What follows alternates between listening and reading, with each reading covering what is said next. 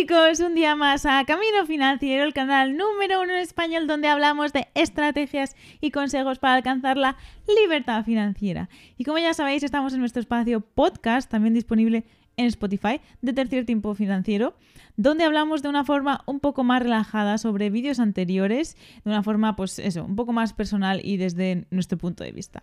Entonces, en este vídeo vamos a hablar de lo que comentábamos en, otros, en otras ocasiones, sobre cómo crear un presupuesto personal. Así es, en el vídeo les comentamos la importancia obviamente que tiene presupuestar para controlar mejor nuestro dinero y les enseñamos nuestra plantilla, así que si no la han visto está aquí o aquí, no sé, por aquí. Y tiene el enlace también para descargar la plantilla y, ustedes ya la pueden modificar y hacer como lo que ustedes quieran con ella.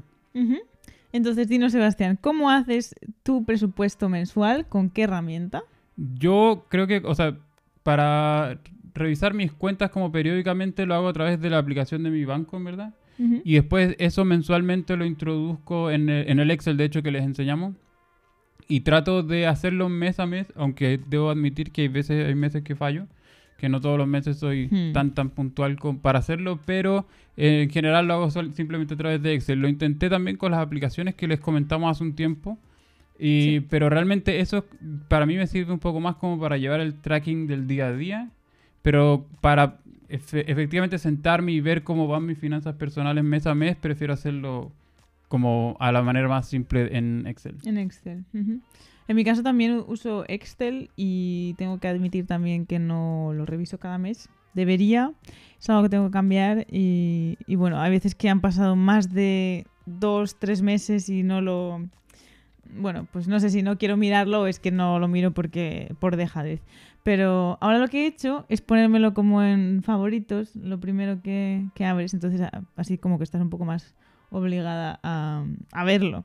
Y también lo combino con una aplicación de mi banco em, y también uso Fintonic, que es una de las aplicaciones que mencionábamos en, otros vídeos de apps para, para, gestionar tus finanzas. Entonces, con esas dos veo pues mis gastos y bueno, también tengo pues la sensación de si, porque como destino una cantidad directamente a una cuenta que tiene una aplicación bancaria, puedo ver si me estoy pasando, si no llego y necesito mm. como una transferencia de emergencia porque no me llega para los gastos de ese mes.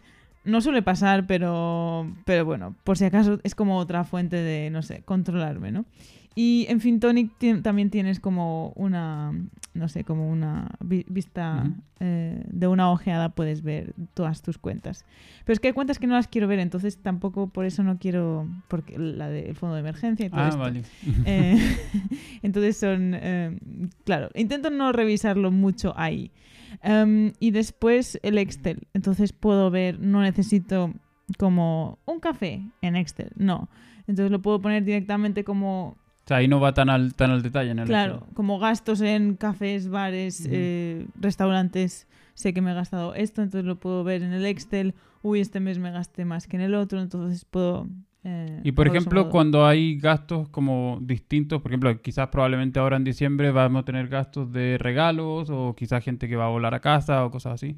Ese tipo de gastos que son como un, poco, entre comillas, previsto, imprevisto ¿Los agregas también en, el Excel o simplemente los tienes en la aplicación móvil?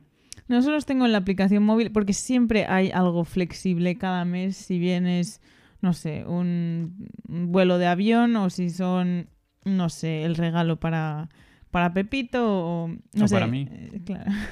Siempre hay algo como un poco fuera de lo o una compra en Amazon, una compra en Zalando que dices, ah, me queda un poco de dinero que también, bueno, para eso está ahí, ¿no? De que a lo mejor si este mes no te has, no te has permitido ningún capricho, no has volado a ninguna parte, no te has, pues a lo mejor si lo puedes gastar en otra cosa y te quieres dar un pequeño ¿no?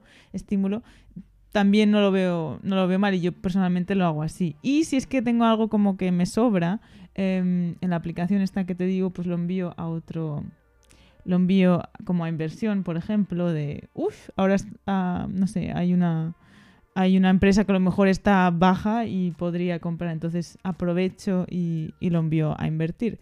Pero en general eso tampoco es muy, no pasa tan frecuentemente. Es más Amazon eh, que otra cosa.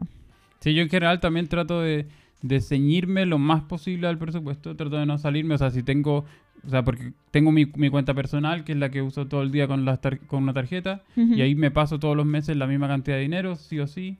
Eh, bueno, obviamente las cuentas, eso no cambia. Y en general las inversiones trato siempre de mantener la misma cantidad de, que me paso a mi cuenta de inversión todos los meses. Y en general no, no añado extra.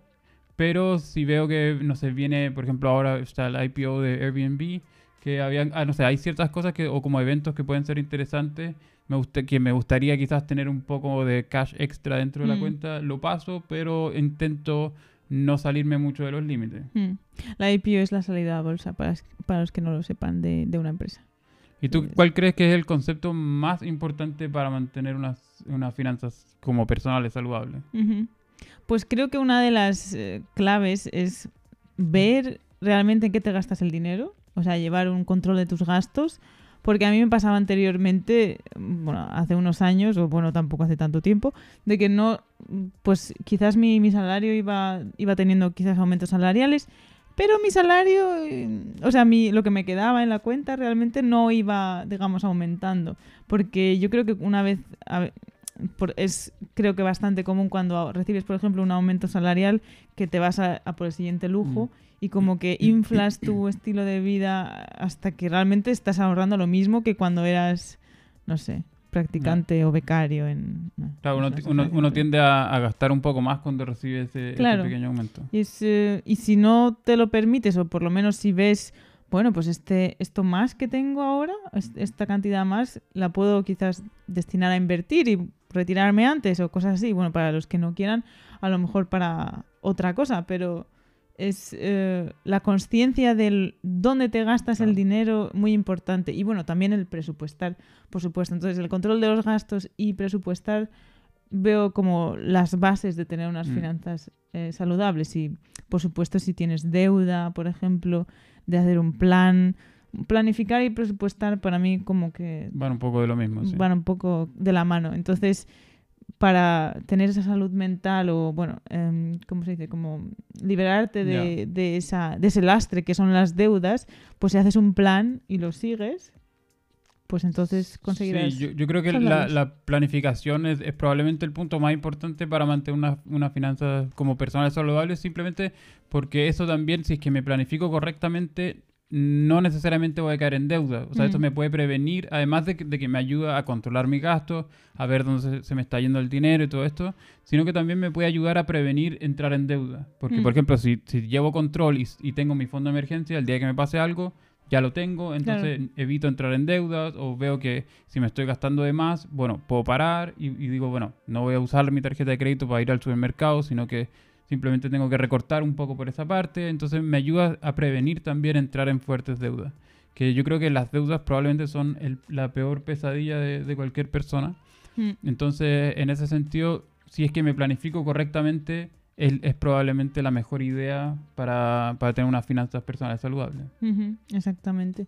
Además es que yo creo que si uno tiene, si lo tiene todo en una cuenta y piensa que tiene dinero, pero luego pues te das cuenta la verdad es que tengo que tener un, fondo de emergencia y si tengo 6.000 euros pienso que a lo mejor pues tengo dinero, pero quizás 3.000 de ellos son del fondo de emergencia y no los debería tocar. Entonces ya tampoco me queda tanto dinero y eh, hacer el presupuesto es importante para saber en qué te puedes gastar cada cosa y luego pues no ir ajustado cuando de verdad lo necesitas. Claro, es que en verdad yo creo que en general los imprevistos son un enemigo como a considerar.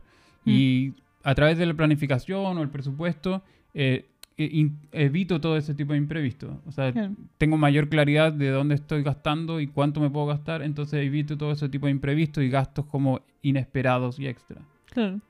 A mí me pasaba al revés, más bien, de que no sé cuánto dinero necesito para las cosas y quizás tenía bastante dinero, por ejemplo, para permitirme unas vacaciones, pero realmente no sabía si era em, tengo suficiente, me lo puedo permitir, porque, no sé, tengo el estrés de no saber si, no sé, tener suficiente para hacer tal y tal cosa, y si ahora me puedo permitir estar de vacaciones, ir, no sé, a un viaje, con, no sé, irte a Nueva York o irte a algo un poco más caro, eh, que no sea quizás en Europa, que es más económico, y, y también te genera ansiedad el no saber ¿Me lo puedo permitir? ¿No? ¿Sí? ¿Estoy bien? ¿Mal? Entonces es importante saber dónde cada uno está, aunque, estés, em, aunque estés lejos quizás de tu meta.